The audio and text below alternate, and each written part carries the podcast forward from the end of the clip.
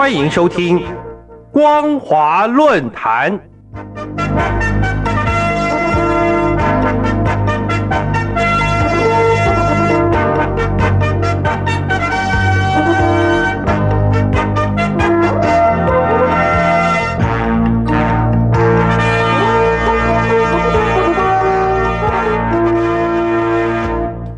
听众朋友您好，欢迎收听光华论坛，我是黄轩。今天的论坛主题是“战狼外交武器化，中共凶相毕露”。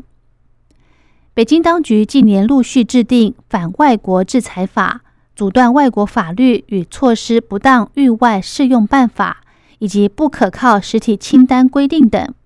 目的在展现强硬姿态，借以威吓国际社会的涉外规制。而在今年六月二十八号，中共领导人习近平另外签署由本届全国人大常委会通过的《对外关系法》，并在七月一号实施。中共党媒《人民日报》随即刊登外事办主任王毅署名的专文，指北京当局这次制定《对外关系法》，是以法律形式贯彻落实习近平外交思想的重大成果。是为了满足维护安全发展利益的迫切需要，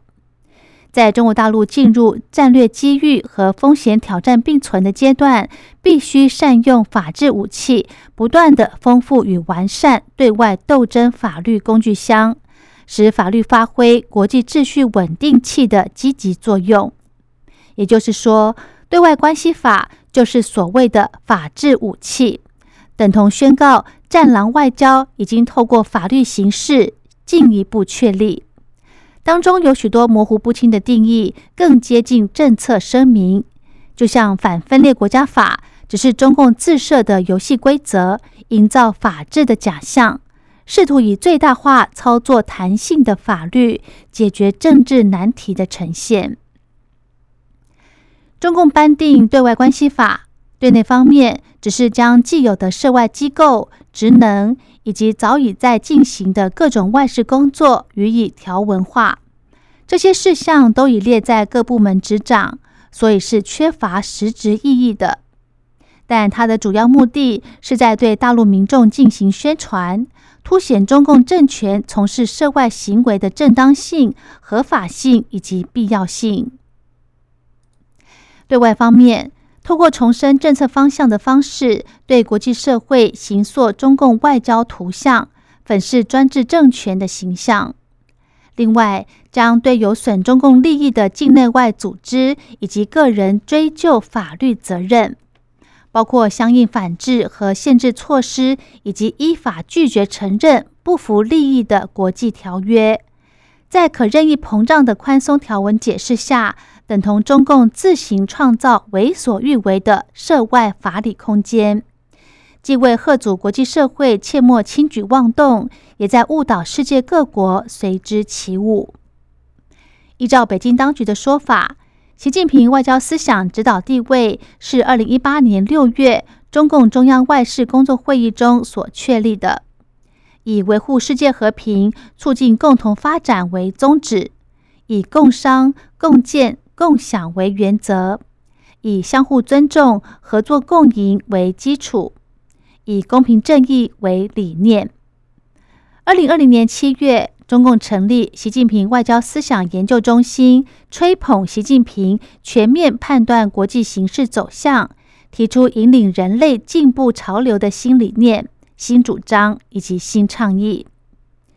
就其本质，其实只是中共典型的空洞八股的文宣。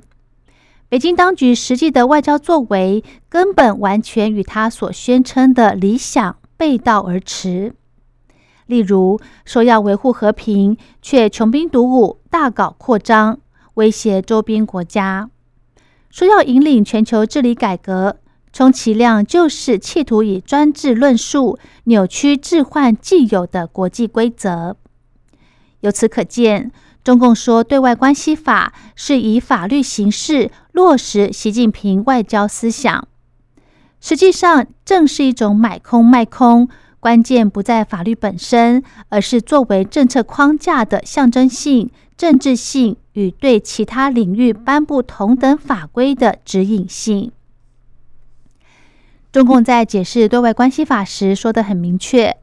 排除装饰文字，就是要针对国际社会对北京当局的制裁行动，充分运用法律工具，发挥防范、警示、威慑及反制的斗争作用。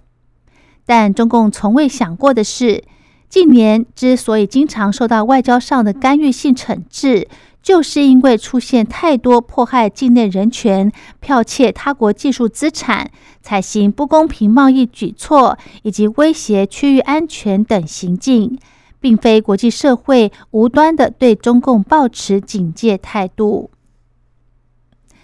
虽然自我反省绝不会是中共的可能举动，但北京当局却以持续设立对外法律的方式作为应对。这本身就是“战狼外交”的具体呈现，也暴露出中共专制政权隐藏在伪善面具下的狼性狰狞本质。中共动用一切手段与自由世界抗衡，目的当然不是他所声称的要促进世界和平，单纯是要确保集权政体的私利不坠。在北京当局的前置力量正伸向海外。积极尝试展开跨国镇压的现在，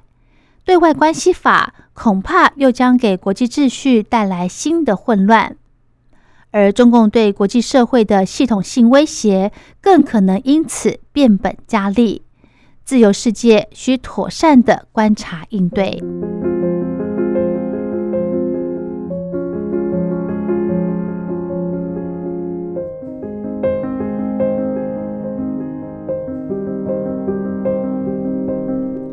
好的，今天的论坛主题是“战狼外交武器化，中共凶相毕露”。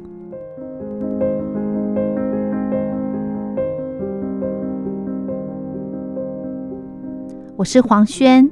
感谢您的收听，我们下次再会。